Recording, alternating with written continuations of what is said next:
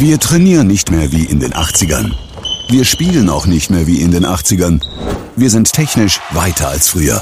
Und was ist mit Ihrer Geldanlage? Es ist Zeit, Geldanlage neu zu denken. Mit den Investmentfonds der Union Investment holen Sie Ihre Geldanlage ins Heute. Und die gibt es bei Ihrer Hamburger Volksbank. Jetzt informieren unter www.hamburger-volksbank.de. Wer stehen bleibt, bleibt auf der Strecke. Vereinbaren Sie am besten noch heute Ihren persönlichen Beratungstermin und sparen Sie ab sofort zeitgemäß.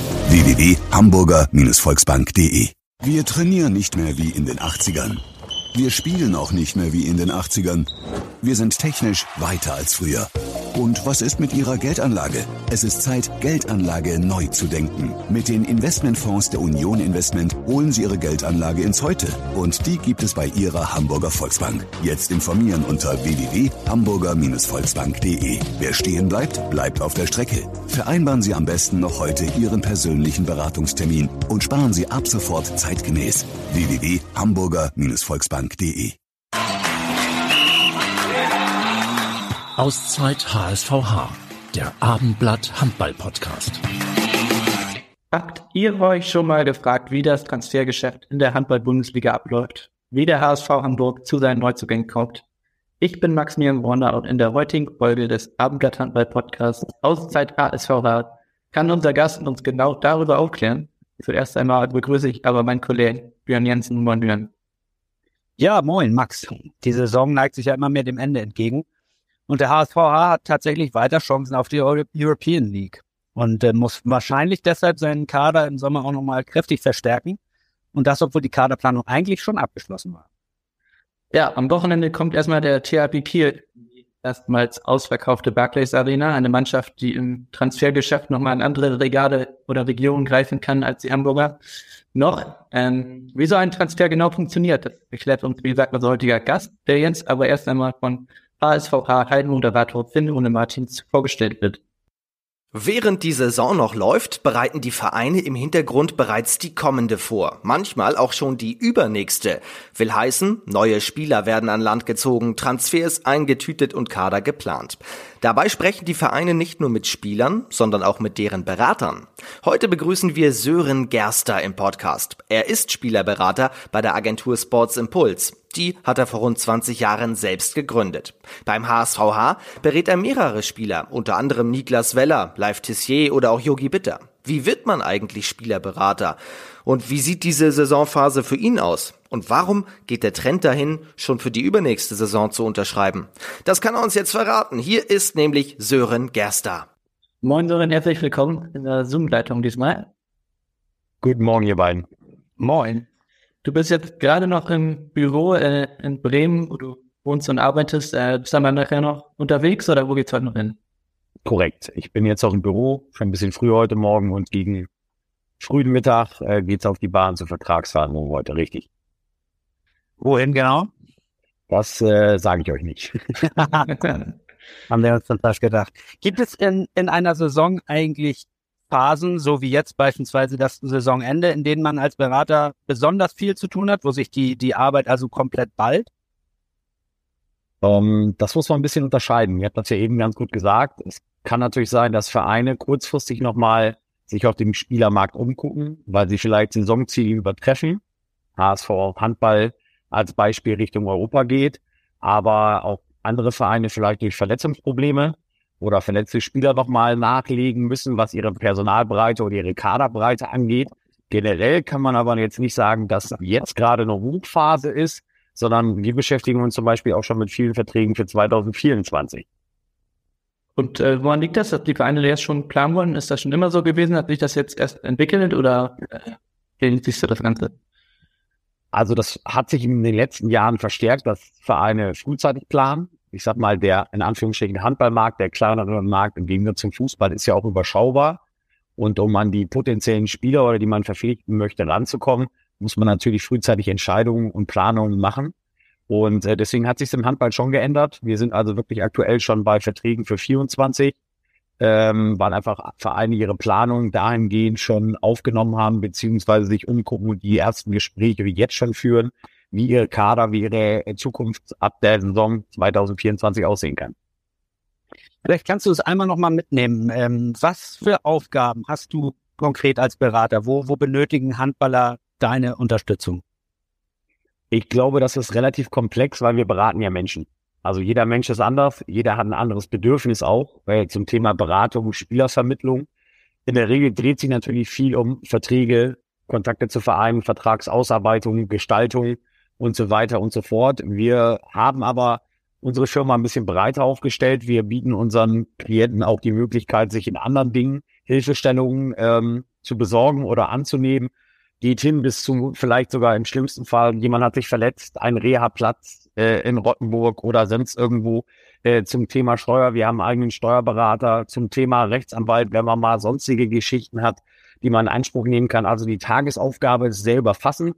Geht auch dahingehend, dass Spieler auch mal so einen Ratschlag oder einen Tipp haben wollen, was kann ich neben dem Handball machen? Also Ausbildung, Studium, weil in der Regel machen alle unsere Profi-Handballer, die das professionell betreiben, neben dem Handballsport eine Ausbildung oder ein Studium. Oder Spieler brauchen mal andere Schuhe oder haben sich verletzt, brauchen Hilfestellungen. Ähm, da haben wir halt ein breites Netzwerk, auch einen Mentalcoach. Das heißt, die Spieler können aus dem Baukasten, aus dem äh, wählen, was wir haben wollen. Deswegen ist unsere tägliche Arbeit eigentlich sehr umfassend auf die Spieler bezogen und äh, zum Thema auf die Vereine bezogen ist, dass wir in unserer Firma das so handhaben, dass wir eigentlich jeden Monat mit allen Vereinen aus der ersten und zweiten Liga eine Art Telefonkonferenz machen, sei es mit dem sportlichen Leiter Geschäftsführung oder auch direkt mit den Trainern, ob es was Neues gibt, ob es irgendwie Planungsänderungen oder Zukunftsplanungen gibt und so weiter. Deswegen steht das Rädchen eigentlich nie still. Und äh, so eine Beratung, wie gesagt, wir arbeiten mit Menschen, jeder ist anders, der Mensch steht im Vordergrund, ähm, eigentlich täglich anders. Und äh, da musst du zwischendurch wahrscheinlich auch nochmal selbst Handball gucken, um äh, Thema zu bleiben, oder? Wie viele Spiele siehst du pro Woche? Also wir sind in unserer Firma ja ein bisschen breiter aufgestellt. Mittlerweile sind wir im reinen Handball drei Berater plus anderthalb Berater im Fußball. Ähm, das heißt, ich gucke auch Live-Spiele. Ich kann allerdings nicht mehr zählen, wie viele es sind im Jahr. Da bin ich leider offen ehrlich. Ansonsten ist eigentlich alle unsere Berater jedes Wochenende in irgendeiner Halle, wo unsere Klienten spielen. Also das äh, muss man ganz offen ehrlich so sagen. Dann haben wir meistens montags, dienstags machen wir so Runden, wo wir uns Spieler oder vielleicht potenzielle Klienten von uns angucken, über die Medien Sport Lounge und so weiter, wo wir halt ein Scouting betreiben und uns austauschen, ganz gezielt. Äh, deswegen guckt man schon wahnsinnig viel Handball und ich bin auch ehrlich, ich gucke dann meistens auch donnerstags abends oder sonntags mal kein Handball im Fernsehen, wenn ich mal Freizeit habe. Das kann man, glaube ich, ganz gut verstehen. Das braucht man wahrscheinlich auch mal, um abzuschalten, ein Stück weit. Ähm, Vielleicht magst du mal erklären, wie sich die Arbeit unterscheidet, wenn du, wenn du zum Beispiel junge Spieler wie Live Tessier oder Dominik Axmann siehst und im Vergleich äh, so einen, so einen gestandenen Spieler wie Yogi Bitter, bei dem das Karriereende absehbar ist. Wie unterscheiden sich da die Beratungsgespräche oder der Beratungsbedarf? Na, ich sag mal, mit Live und Dominik arbeiten wir schon zusammen, seitdem sie, glaube ich, älterer Jahrgang B-Jugend, erstes Jahr A-Jugend in Hamburg waren. Also da ging es in erster Linie erstmal darum, äh, bleibt gesund. Äh, da haben sie mit unseren Partnern Trainingspläne aufgestellt und macht eure Schule vor allem fertig. Das ist ein ganz wichtiges Argument. Ähm, die Ansprüche von jungen Spielern und älteren Spielern sind einfach der Zeit geschuldet. Also Live und Dominik sind sicherlich so am Anfang oder den ersten Schritt hinaus in ihre Karriere, haben sich jetzt etabliert, spielen in der Bundesliga, spielen regelmäßig, ähm, hatten beide mit Verletzungssorgen zu kämpfen, ähm, wo sie natürlich jetzt auch wieder, vor allem Dominik, auch wieder stark zurückgekommen ist. Live, jetzt hoffe ich auch, dass es wieder nach seiner Handverletzung passt. Ähm, das heißt, man hat eigentlich so tägliche Dinge, über die man einfach mal spricht, manchmal auch ganz banale Dinge. Oder man trifft sich auch manchmal einfach nur auf einen Kaffee oder ein Essen und spricht mal nicht über Handball, was auch sehr wichtig ist, weil das gehört zum Leben auch dazu. Und bei älteren Spielern, jetzt habt ihr Yugi genannt, ich nenne mal Manuel Speth, der ja auch bei Hamburg gespielt hat, der aufgehört hat, als Beispiel, da gibt es ganz einfach andere Themen, wo vielleicht die Ratschläge da sind oder Ideen zusammen entwickelt werden. Was kann ich eigentlich danach machen? Also das liegt natürlich so ein bisschen daran, was hat derjenige vielleicht studiert in seinem Leben gemacht, wo ähm, sieht er seine Stärken, seine Zukunft, wo ist er familiär angebunden? angebunden ne? Der Manuel, ja, der, der Omel in Esslingen, äh, was gibt's in der Umgebung für Möglichkeiten und so weiter und, und so fort. Also es schiebt sich dann manchmal nicht nur die Gespräche auf das Daily Business, also Handball, mein Vertrag, ich bin verletzt, sondern dann vielleicht auch so ein bisschen, was passiert vielleicht in ein, zwei Jahren oder in einem Jahr, äh, was habe ich vor? Und man tauscht einfach mal Pläne aus und manchmal ist es auch eine ganz offene Kommunikation und Spieler fragen nur, hast du eine Idee? Weißt du vielleicht, wo du mich siehst? Was natürlich nicht die Entscheidungsgewalt hat und so weiter, aber es geht einfach darum, so eine offene Kommunikation, was mache ich, wenn ich aufhöre mit dem Profisport. Hm. Aber muss man junge oder jüngere Spieler tendenziell etwas mehr an die Hand nehmen, also mehr Tipps, mehr Ratschläge geben? Und äh, so ein Yogi Bitter weiß im Grunde aus 20 Jahren Profi hat, was er zu tun zu lassen hat? Ähm, das hängt von dem Typ Spieler ab. Also da komme ich wieder auf mein Argument, jeder Spieler ist anders. Andere wünschen sich auch mal ein Feedback. Mensch, wie hast du denn mein Spiel gesehen? Das macht bei uns auch viel der Lars Friedrich, der ja selber 15 Jahre Handballprofi war und bei mir auch beraten war und jetzt auch natürlich auch seit dreieinhalb oder vier Jahren in der Agentur arbeitet, dass man sich mal über sportliche Dinge austauscht. In der Regel ist es natürlich so, greifen wir nicht in irgendwelche sportlichen äh, Gegebenheiten oder Trainingspläne oder ähm, äh, Voraussetzungen ein. Dafür gibt's ja die Trainer. Aber es ist manchmal so ein reger Austausch, einfach nur, wie hast du das gesehen, wie hast du mich empfunden und so weiter und so fort. Da kommen sicherlich ähm, ähm, öfter mal Gesprächsthemen zueinander, wobei man sagen muss, bei Live und Dominik, ähm, ihr kennt sie beide ja auch, sind beides bodenständige äh, Typen, ähm, die wissen, was sie können, die wissen, wo sie hinwollen, die wissen, wo es vielleicht noch hakt, wo sie noch dran arbeiten müssen. Also die Vorarbeit war vielleicht in den Jahren vorher wo sie aus der Jugend rausgekommen sind, ein bisschen extremer, aber beide sehe ich jetzt schon in Anführungsstrichen als gestandene Bundesligaspieler an. Ähm, von daher ist es schon richtig. Die Argumentation und die Gespräche unterscheiden sich. Ähm, geben wir aber in die Hände vom Spieler. Worüber möchte er denn sprechen? Also wir oktroyieren das nicht auf. Du hast es ja schon angedeutet, dass ihr eben nicht nur im Handball tätig seid, sondern auch im Fußball. Ähm, das interessiert uns natürlich, äh, so ein bisschen da über die Unterschiede zu sprechen. Macht es äh, überhaupt Sinn, sich auf mehreren Sportarten äh, umzutun oder wäre es nicht sinnvoller, wirklich alle äh, sich auf eine Sache zu konzentrieren, weil die Bedürfnisse darauf zugeschnitten sind? Wieso habt ihr entschieden, das, das zu splitten? Also entschieden haben wir das schon vor langer Zeit, ähm, aber unsere Fußballabteilung nenne ich jetzt einfach mal nicht groß. Also wir haben da äh, ich sag mal, maximal acht, neun Spieler, die wir beraten aktiv. Ähm, es war auch nie gedacht, das irgendwie groß werden zu lassen im Fußball. Die Frage ist sicherlich berechtigt, warum macht man Fußball und Handball? Ich habe allerdings so ein Argument, jeder, egal welcher Sportart, ob Fußball, Handball, Basketball, Volleyball, hat ja das Anrecht auf eine Beratung, wenn er das möchte und wünscht. Äh, und da unterscheiden wir jetzt nicht, ob einer den Ball in die Hand nimmt oder am Fuß hat, sondern ähm, die Fußballklienten, die im Prinzip bei uns sind, die sind auch alle auf uns zugekommen. Wir haben da keine aktive Werbung gemacht und deswegen sind die auch schon lange da. Als Beispiel Luca Zander von St. Pauli ist jetzt elf Jahre bei uns beraten. Da ist die Familie, weil ich sie lange kenne, auf uns zugekommen, ob wir das nicht mitmachen könnten. Als er bei Werder in der B-Jugend-Bundesliga spielte, dann haben wir das mit übernommen. Also das ist eher so ein bisschen wie das äh, Kind zum Brunnen gekommen. Und äh, wir sind da aber jetzt nicht in dem Sinne aktiv, dass wir sagen, wir möchten gerne in den nächsten Jahren 30, 40, 50 Fußballklienten haben, sondern wir halten es auch weiterhin so bei. Gibt es denn überhaupt Unterschiede zwischen Handballern und Fußballern, äh, was sie benötigen an Unterstützung? Oder äh, muss man mit Fußballern mehr, weiß ich nicht, über das Steuern reden, weil sie mehr verdienen oder keine Ahnung? Oder kannst du jetzt anders mitnehmen? Ja, also natürlich sind die Anforderungen, weiß ich jetzt nicht, aber die, die Bedürfnisse von den Klienten im Handball und Fußball sind vielleicht ganz andere, weil Fußballer ja doch, sage ich jetzt mal, ab der zweiten Bundesliga schon in der, sehr in der Öffentlichkeit stehen. Also da gibt's ganz andere Anforderungsprofile, wo man vielleicht mit den Jungs mal drüber sprechen muss oder wie auch tun, äh, was ist wichtig nach außen, wobei man auch sagen muss, auch unsere Fußballer haben alle oder machen alle neben dem äh, Fußball irgendwas, sei es ein Fernstudium und so weiter. Das heißt, im Grunde genommen sind die Bedürfnisse gleich. Du hattest gerade gesagt, die Verdienste sind natürlich ein bisschen anders. Äh, die Gehaltsunterschiede sind doch sehr vehement.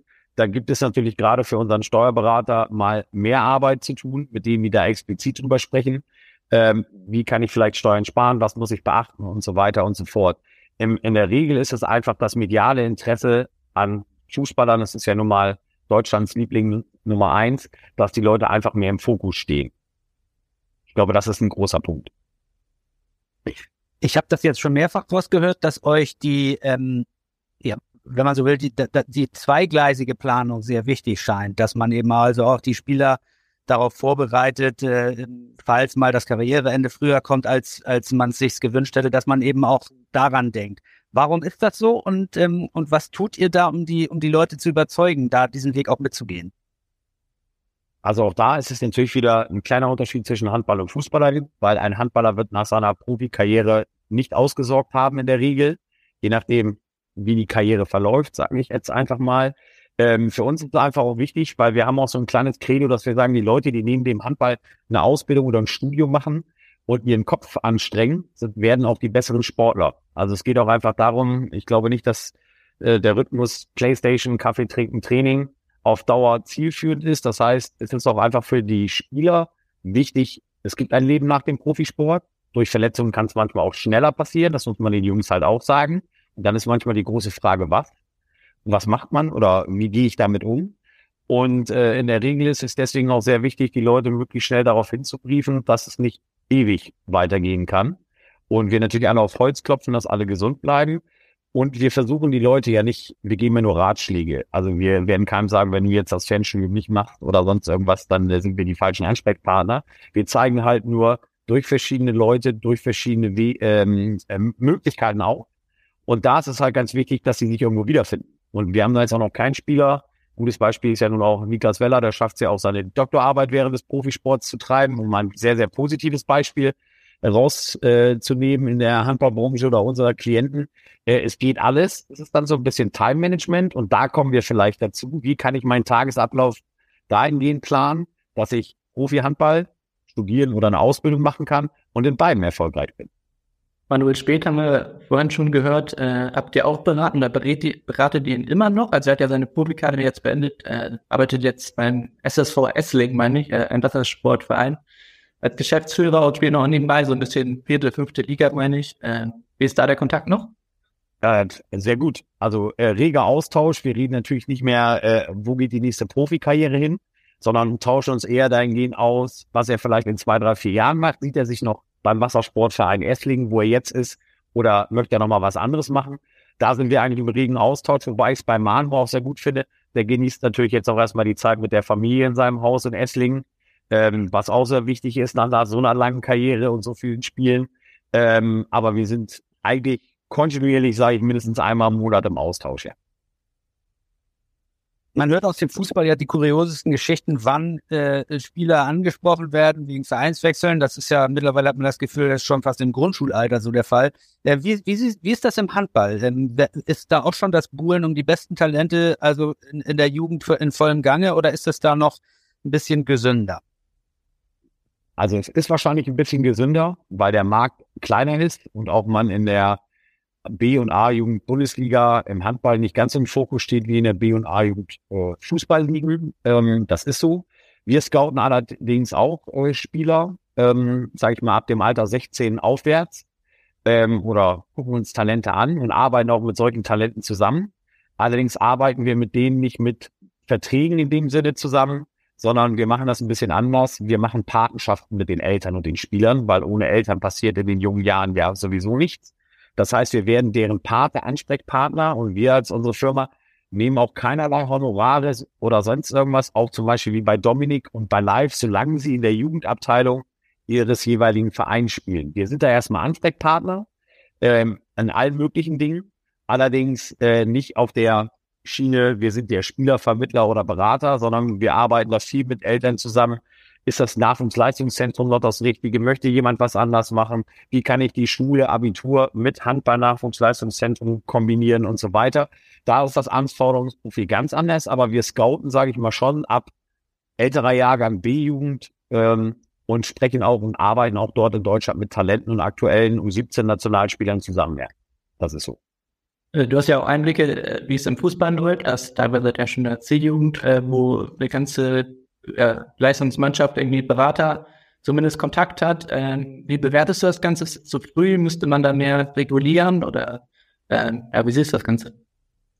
Also im Fußball generell ist der Markt natürlich hart und kämpft. Also wenn man sich alleine die, die äh, Dichte anguckt an Spielern, beziehungsweise auch die Dichte an Spielerberatern oder Vermittlern, wie sie heißen, wie viele es in Deutschland gibt, das ist schon ein Riesenunterschied zum Handball. Ähm, es hat sich so eingependelt, sage ich mal, im Fußball, dass junge Talente ab diesen ganz jungen Jahren im Fußball unter Vertrag oder in Zusammenarbeit genommen werden, äh, vor allem von großen Agenturen, die über sehr viele Scouts vor Ort äh, täglich verfügen, beim Training sind, bei allen Spielen. Ähm, ja, also es gibt halt ein Credo bei uns, äh, dass wir das sagen, wir machen da zwar diese Patenschaften, aber als erstes ist erstmal wichtig, dass der junge Mann seinen Schulabschluss macht und danach gucken wir mal, wo es hingeht.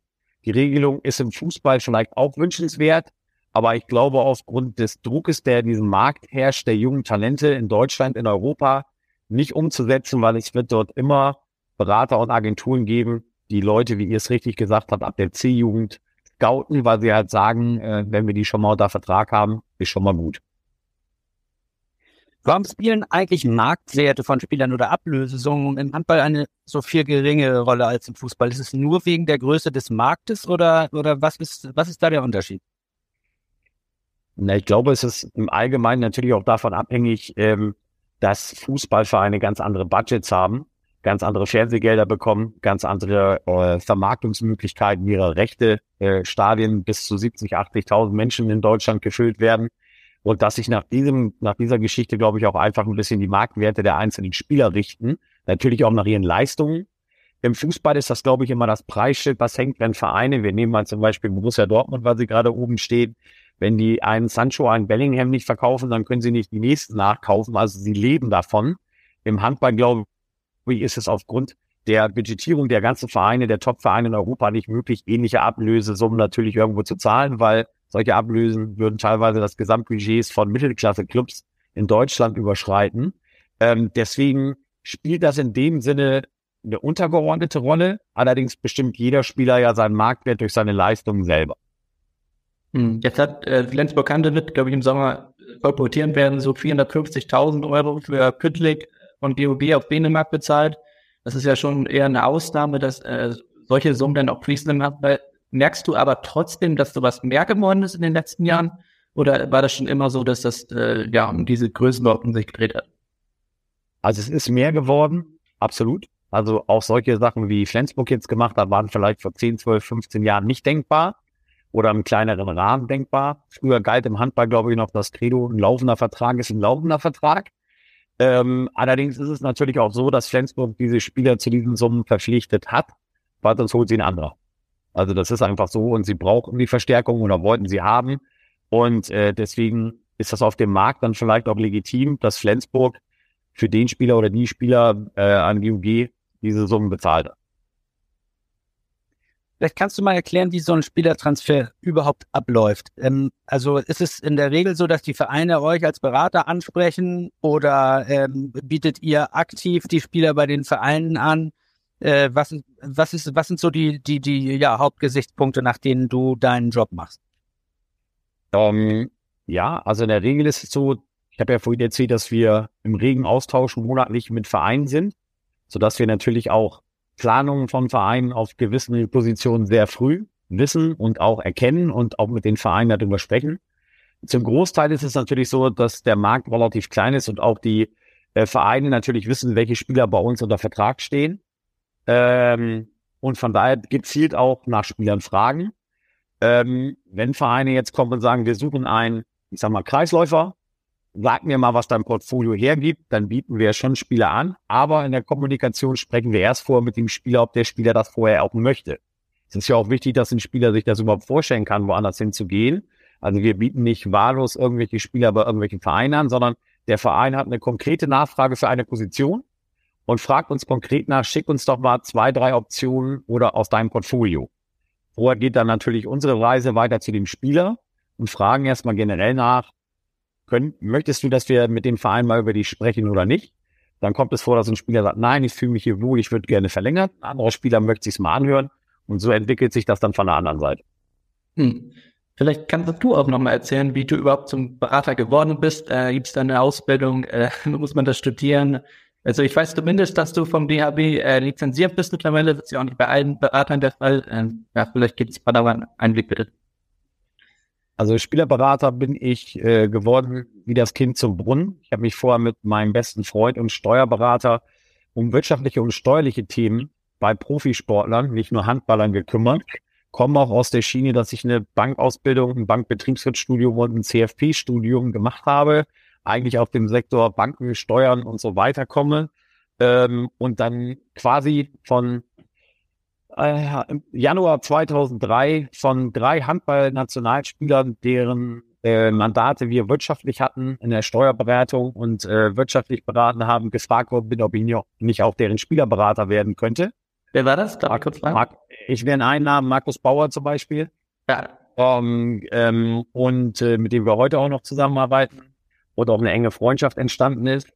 Ähm, und von diesen Herrschaften bin ich quasi so ein bisschen überredet worden, das zu machen. Hab mich aber am Anfang, bin ich auch ehrlich, erfolgreich gewehrt dagegen, ähm, weil ich mir das nicht vorstellen konnte. Aber dann ähm, habe ich gesagt, okay, mach noch mal was anderes oder mach was anderes. Und so habe ich quasi Sportsimpuls meine Firma gegründet und bei Null mit diesen Herrschaften als erste Klienten angefangen, als Beispiel. Ja, und die Spielervermittlerlizenz habe ich, glaube ich, seit 2006 oder 2007. Ähm, ich musste damals auch noch eine Prüfung ablegen in Frankfurt. Heute muss man keine mehr ablegen, da muss man nur diverse Unterlagen einreichen, Auszug aus dem Gewerbe, Zentralregister, persönliches Führungszeugnis und so weiter. Ähm, genau, es ist für mich eine Grundvoraussetzung gewesen, dass ich gesagt habe, wenn ich das zukünftig und auf lange Sicht machen möchte, dann halte ich mich auch das, an das Reglement des DAB, der HWL und mache natürlich diese Prüfungslizenz. Das ist genauso wie im Fußball ähm, hatte ich die FIFA-Lizenz früher gemacht. Ähm, jetzt kommt sie ja wieder. Das heißt, mein Fußballspielerberater, der Dennis, hat jetzt auch gerade seine FIFA-Lizenz bestanden. Das heißt, äh, auch da sind wir, dass wir uns an die Marktgegebenheiten halten und auch diese Prüfungen ablegen. Und äh, so ist das eine zum anderen im Prinzip gekommen ohne dass du jetzt natürlich Summen verrätst, äh, vielleicht kannst du noch mal einmal ganz kurz erklären, ähm, wie das Geschäftsmodell funktioniert. Das heißt, ihr bekommt von Vertragsabschlüssen gewisse Prozente dann ab oder müsst ihr, äh, kriegt ihr eine, eine, ein Fixum von euren Klienten oder, oder womit verdienst du konkret dein Geld? Genau, am äh, Transfer oder Vertragsverlängerung des Spielers, wo nach den DAB-Richtlinien ja äh, geregelt ist, aber auch, was ganz wichtig ist, in der äh, Vermittlervergütungsordnung des Bundesgesetz Sozialbuch 3, was wir nehmen können, ähm, weil DAB ist ja ein Verband. Ich bin ja aber hier mit meiner Firma ansässig und eine äh, natürliche Person, die in Deutschland lebt. Das heißt, ich habe auch noch ein Bundesgesetz, dem ich mich unterwerfen muss. Da steht ganz klar in der Vermittlervergütungsverordnung äh, drin, dass wir 14 Prozent vom Bruttogehalt des Spielers bekommen. Okay, und äh, das ist auch bei jedem gleich oder wird da noch verhandelt irgendwie? Äh, ist da noch Natürlich wird auch mal verhandelt. Wir unterscheiden schon. Also diese 14 Prozent sind ja nicht für jedes Jahr, sondern ab einem Zweijahresvertrag wäre es 7 Prozent, inklusive Mehrwertsteuer übrigens, also brutto berechnet. Natürlich sind wir auch so, dass wir kleineren Vereinen, zweite und dritte Liga, nicht diese 14 Prozent auf, äh, aufbürden würden. Gerade wenn es um die Entwicklung von jungen Spielern geht, die ihre erste Schritte machen in, in zweiter oder zweiter und dritter Liga, da gibt es natürlich von uns ein Entgegenkommen, weil ich das auch einfach nicht in dem Sinne gerecht oder entsprechend finde, die Spieler auch immer mit den Summen oder mit dem Honorar als Berater im Prinzip zu belasten oder dem das aufzuoktroyieren. Du hast die äh, Lizenzierung auch angesprochen. Das ist ein ganz wichtiges Thema, weil da im Fußball ja auch viel darüber diskutiert wurde in den vergangenen Jahren, dass es in Anführungszeichen zu viele schwarze Schafe gibt, die, die man nicht greifbar sind, weil sie sich nicht an Regeln halten. Ähm, diese Lizenzierung ob nun Handball oder Fußball, wie, für wie wichtig hältst du die? Sollte das also eine Pflicht sein, damit eben der Beruf des Beraters auch nicht in Verruf kommt? Na, ich sag mal, diese, diese Lizenz deckt ja auch erstmal Fragen ab zum deutschen, europäischen Handballrechts, wie Transfers abgewickelt werden müssen. Darüber kann man sicherlich, hat man früher eine Prüfung gemacht, heute muss man das ja gar nicht mehr. Ich glaube, es ist wichtig schon, eine Art Lizenz oder, oder eine Art äh, äh, Zertifikat zu bekommen, dass man seinen Job vernünftig ausübt, weil, ihr habt es richtig gesagt, es gibt äh, solche und solche Berater oder Vermittler in der Branche und ich finde das schon sehr wichtig, dass man einen gewissen Standard erfüllen muss, um dies im Prinzip zu machen. Die Sache ist halt nur, dass in dieser DAB-Spielerberaterlizenz und auch jetzt in der FIFA-Lizenz, ähm, äh, die gemacht werden muss, natürlich nicht der Umgang mit Menschen gelehrt wird oder der wirtschaftliche Umgang seiner Firma, sondern schon ist sehr gezielt auf Regularien des Handball und des Fußballs abgezielt wird, wie ein, wie eine, wie ein Transfer zu äh, laufen hat, was man beachten muss, was für Zahlungen, wie die ERF, IAF sich einschalten muss mit Transferzertifikat und so weiter. Das ist ja so ein bisschen sehr speziell, wie das abläuft. In der Regel hat ein Berater wenig mit Transferzertifikat zu tun, weil das klären die Vereine untereinander. Eine Lizenz generell, dass jemand eine, eine, ich sag mal, Schlichtungsstelle oder eine Stelle ihr Credo gibt, ja, ihre Firma, Sie als natürliche Person sind dazu geeignet, mit Menschen zu arbeiten, Spielerberater zu werden, finde ich grundsätzlich Handball, Fußball, wo auch immer, eine sehr gute Sache. Denn irgendwo muss man sich ja auch mal messen lassen. Ähm, sonst ist es genau, wie ihr gesagt habt, jeder kann es ja auf dem Markt machen. Im Fußball konnte ja auch der Nachbar, der Dönerverkäufer, den Fußballvertrag bis vor kurzem oder auch immer noch machen. Deswegen finde ich das schon sinnvoll, sich dazu unterwerfen, weil die Leute, die ihren Job gut machen, mit Leidenschaft und vernünftig machen, die haben ja auch nichts zu befürchten. Manche Spieler, also auch beim HSV war es ja bei Thies Bergemann so, dass sie sagen, dass sie gar keinen Berater brauchen oder wollen. Bei Thies ist es ja glücklicherweise so, dass sein Vater ja auch in Altenholz Geschäftsführer ist in der dritten Liga sich auch ein bisschen auskennt, da wo die Kontakte hat. Ähm, aber kannst du grundsätzlich verstehen, wenn ein Bundesligaspieler sagt, ich brauche, ich will gar keinen Berater, ich kann das alles selbst machen oder äh, wie ist sowas zu bewerten?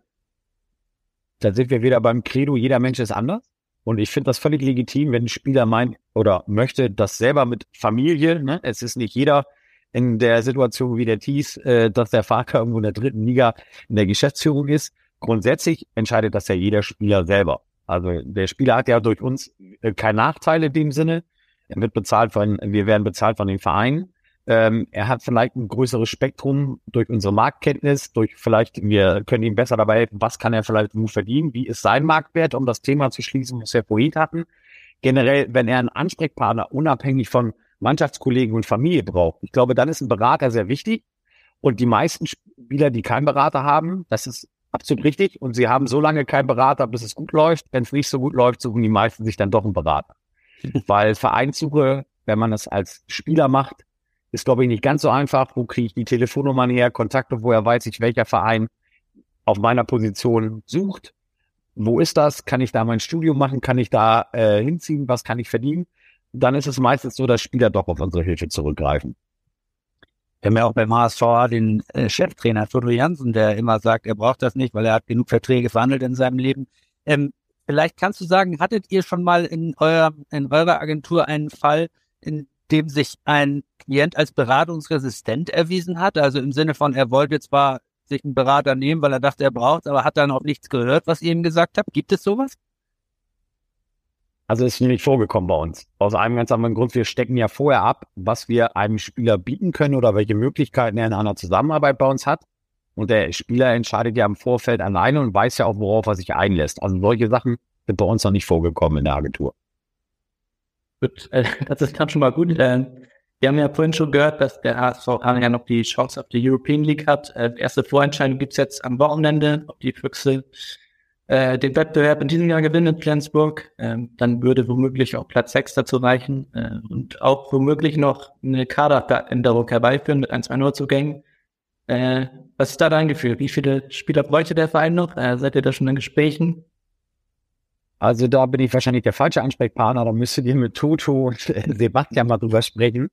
Ähm, ich glaube, der HSV Handball hat so eine tolle Arbeit gemacht und wenn sie nachher europäisch kommen, werden sie, wenn die Möglichkeiten da sind, mit Sicherheit ihre Augen und Ohren nochmal aufhalten, wo auf dem Markt noch Ergänzungen, Kaderbreite oder Verstärkung machbar sind. Stand heute weiß ich vom Trainer und vom Geschäftsführer Sport äh, nicht, dass sie kurzfristig noch jemanden verpflichten möchten heißt ja immer, dass deutsche Spieler in der Regel teurer sind, ähm, weshalb da auch der HSVA auf, äh, auf junge ausländische Profis setzt, jetzt wenn man die Zugänge auch anschaut. Woher kommt eigentlich dieser Unterschied im Gehaltsniveau? Oder stimmt das gar nicht? Tja, das ist eine sehr gute Frage. Also ähm, ich weiß nicht, ob es wirklich so ist, ähm, weil ich sag mal, ausländische Spieler spielen ja meistens, wir reden jetzt über junge Spieler, schon in den ersten Ligen, wenn wir Skandinavien mal annehmen, ihr habt vorhin einen super Namen gesagt, Pytlik oder Gitschel, mit, können wir jetzt mal nennen, mit jungen Jahren bei Topclubs in Dänemark. Ähm, die sind mit Sicherheit nicht günstiger als ein junger Deutscher, halbrechter Mittelmann oder halblinker.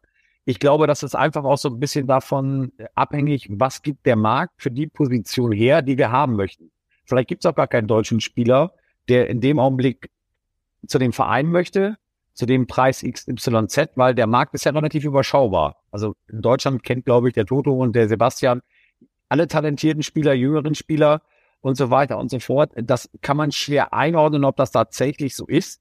Allgemein ist es natürlich in anderen Ländern so, dass äh, Spieler in jungen Jahren der Handball auch noch nicht den Stellenwert hat wie in Deutschland, weniger verdienen in ihren Ligen. Das ist einfach so. Es liegt auch teilweise an dem Land, wo sie vorher spielen wie ist die Wirtschaftskraft des Vereins. Und, ähm, ja, da gibt's in Deutschland natürlich bessere Möglichkeiten, aber ob das generell so sind, dass deutsche Spieler teurer sind, das kann ich schwer beurteilen, weil es ist immer die Frage, was gibt der Markt gerade her, wie möchte man verpflichten, auf welcher Position und wer ist überhaupt verfügbar und für wen interessiert man sich.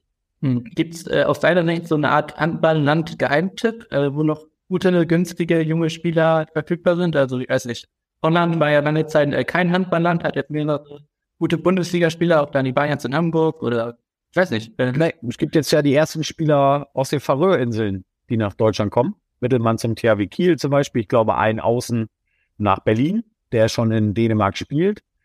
Kann man natürlich mal gucken. Ist die Frage auch, die Ligen sind natürlich einfach von der Stärke her unterschiedlich.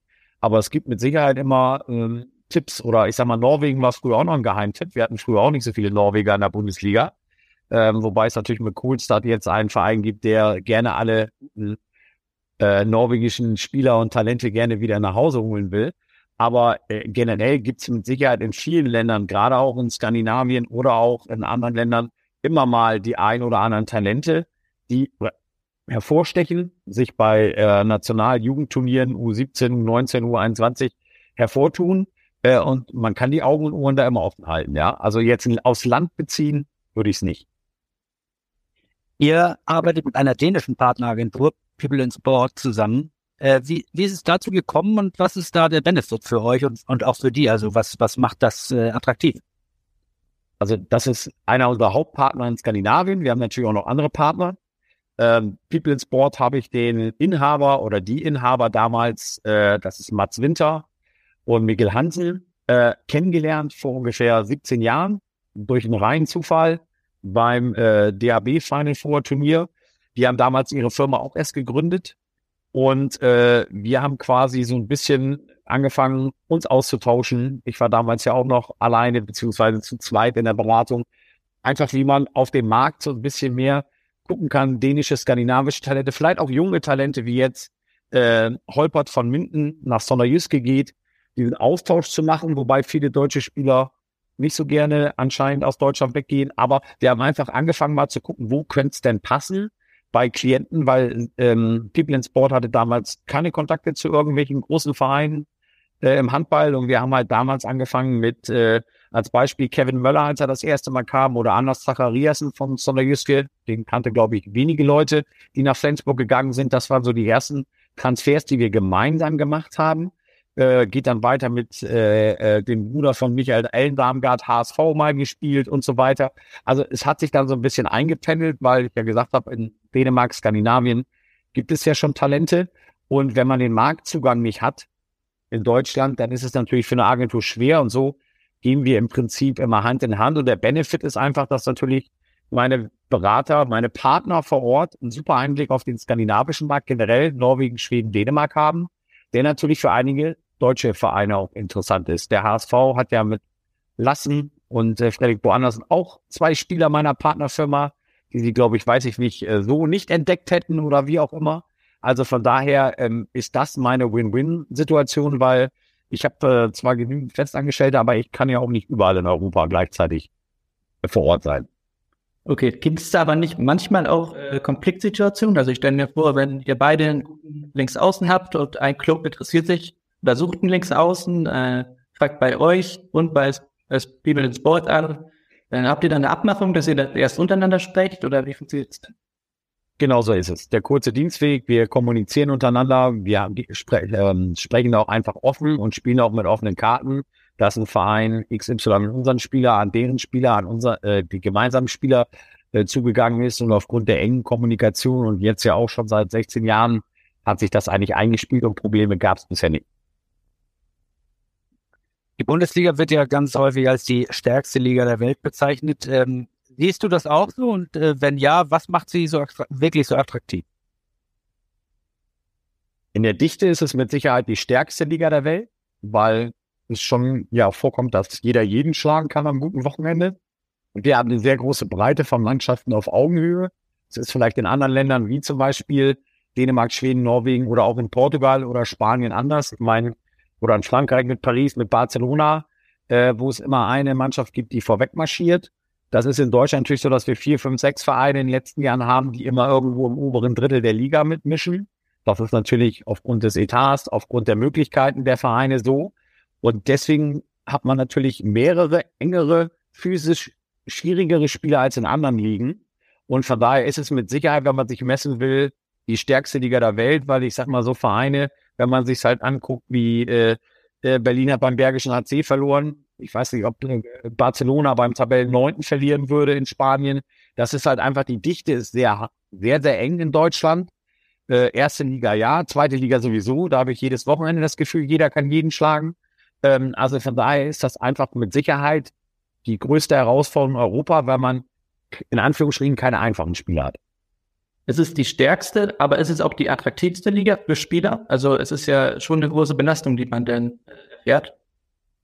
Maxi, du sprichst das genau richtig an. Für Spieler, die vielleicht sagen, mit Champions League spielen, mit äh, Nationalspielen, mit Ligaspielen, so viele Spiele im Jahr zu machen, auf diesem Niveau, ne? ähm, äh, mit den Mannschaften, ist vielleicht so, dass sie sagen, ich gehe auch gerne mal nach Frankreich zum Tabellen dritten oder nach Portugal ähm, zum Tabellen zweiten, dritten. Da kann euch Manu was erzählen, dass man in der Regel drei, vier, fünf, sechs intensive Spiele im Jahr hat und die anderen vielleicht nicht.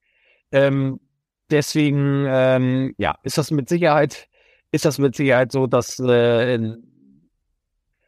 die Liga attraktiv ist, aber monetär ist es so, dass andere Ligen durchaus natürlich auch mithalten können, was das Salär der Spieler angeht. Also da ist Deutschland nicht mehr unangefochten wie Nummer eins.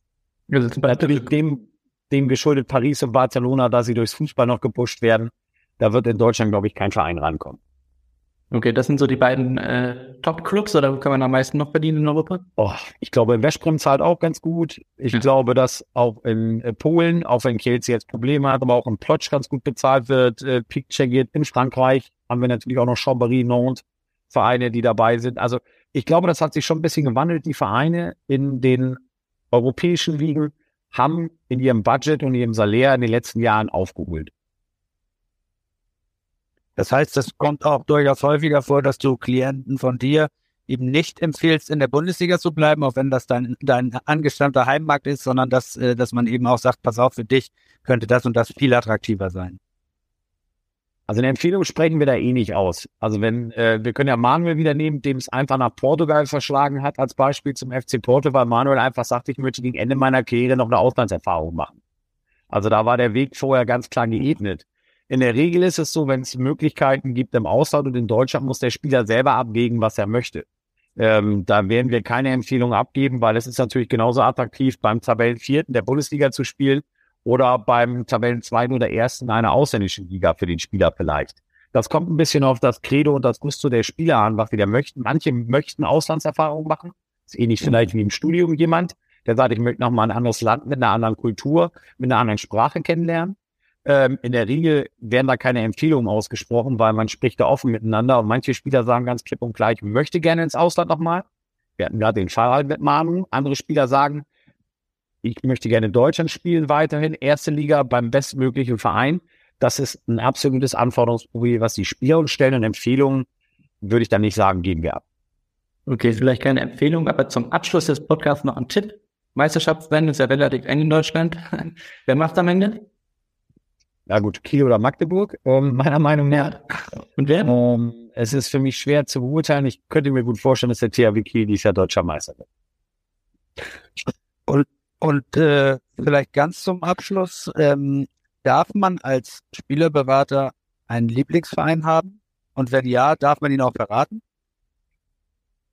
Ähm, also was heißt Lieblingsverein? Das ist eine gute Frage. Also das, äh, ähm, ich glaube nicht, dass ein Spielerberater oder generell ein Lieblingsverein, vielleicht ist man eher Fan oder Sympathisant äh, eines Vereins ein bisschen mehr oder nicht, weil man, man muss ja gucken, man sieht auch vieles, wenn man Spielerberater ist, aus anderen Augen als als Fan man, ich freue mich natürlich jedes Mal, sage ich offen und ehrlich, wenn Dominik live und äh, äh, zum Beispiel auch Niklas, wie sie sich entwickelt haben, einfach weil ich an die Zeit zurückgehe, gute Spiele machen und der HSV gewinnt, äh, dass der Yogi wieder da ist oder wie auch immer. Das ist vielleicht eine andere Emotion, weil es ist einfach die Geschichte meiner oder der Geschichte meines Jobs geschuldet. Das hat jetzt nichts mit Fans zu tun. Und man kann absolut unabhängig einen Verein beraten, weil wir haben ähm, zu allen Vereinen gute Kontakte. Man ist mit fast mit jedem Trainer und Geschäftsführer per Du. Man spricht auch mal nicht über die Kaderplanung und nicht über nur Handball. Also von daher ist da auf jeden Fall eine Unabhängigkeit gegeben und es ist mir eigentlich egal, ob ich ein gutes Spiel HSV, sage ich mal, gegen Bergischen HC angucke oder HSV gegen THW Kiel angucke. Ähm, wenn ich ein gutes Spiel sehe, die Leute, das einfach eine tolle Atmosphäre ist, da freue ich mich mehr drüber, bin ich offen und ehrlich. Und als äh, wohnhafter und gebürtiger Bremer im Fußball wahrscheinlich eher grün-weiß, oder? Natürlich, da ist Blau-Weiß nicht gefragt. Also ähm, ähm, da als Bremer darf man nicht Hamburg-Sympathisant sein, ähm, aber das als heißt Sympathisant. Ich freue mich auf Nordderbys, bin ich offen und ehrlich, wenn der HSV aufsteigt, also im Fußball. Da bin ich offen und ehrlich, das fehlt hier so ein bisschen. Andererseits ist es natürlich einfach aufgrund der jahrelang entstandenen Rivalität äh, so, dass die Bremer das schon genossen haben, dass der HSV schon ein bisschen länger in der zweiten Liga spielt. Da gehöre ich auch dazu, da bin ich ehrlich. Das ist auch gut so, dass du da ehrlich bist. Äh, das darf man auch sein, das gehört ja auch wirklich dazu. Äh, äh zum, zum Geschäft. Insofern. Ja, ähm, so, äh, so, wir danken dir ganz herzlich, dass du eine Zeit für uns genommen hast. Ähm, ich fand, das waren sehr spannende, interessante Einblicke. Ähm, alles Gute für die weitere Zukunft und immer das richtige Näschen auch für deine Klienten. Vielen lieben Dank. Das hoffe ich doch, dass es weiterhin so bleibt. Ich sage auch vielen Dank und äh, verabschiede mich auch von euch, liebe Zuhörer und Zuhörerinnen, dass ihr euch wieder eine kurze Auszeit mit uns gegönnt habt. Die nächste Folge und vorerst letzte vor der Sommerpause gibt es dann am 6. Juni vor dem ASV-Spiel bei den Füchsen Berlin. Bis dann, tschüss und auf Wiedersehen. Ciao, tschüss. Weitere Podcasts vom Hamburger Abendblatt finden Sie bei Spotify, Apple Podcast und auf abendblatt.de slash podcast.